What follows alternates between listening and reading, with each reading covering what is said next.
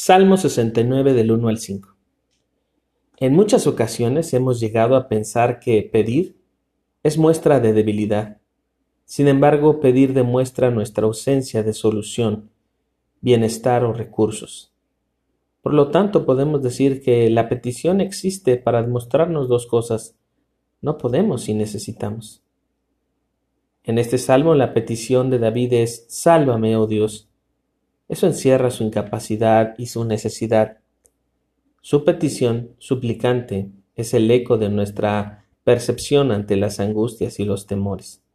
Oh, qué profundidad se encierra en estas tres palabras. Cuán grande es esta frase, sálvame, oh Dios. Este salmo es una muestra de que la petición correcta comienza con reconocer a la única fuente de ayuda y salvación, Dios mismo y solo en Cristo.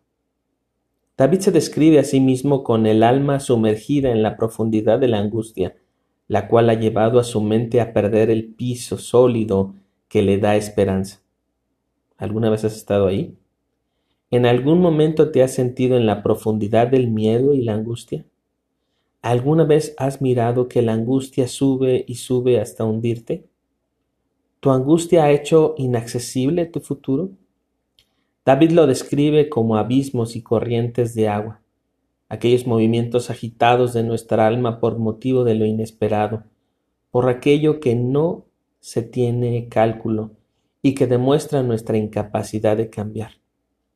Pero verdaderamente Dios escucha nuestra voz cuando se irrita pidiendo su favor en medio de la insoportable angustia, mientras vemos pasar los días como las horas, y nuestros ojos se cierran esperando a nuestro Dios y Salvador.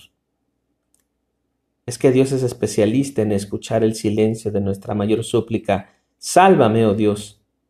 Él escucha nuestro silencio mientras esperamos en Él.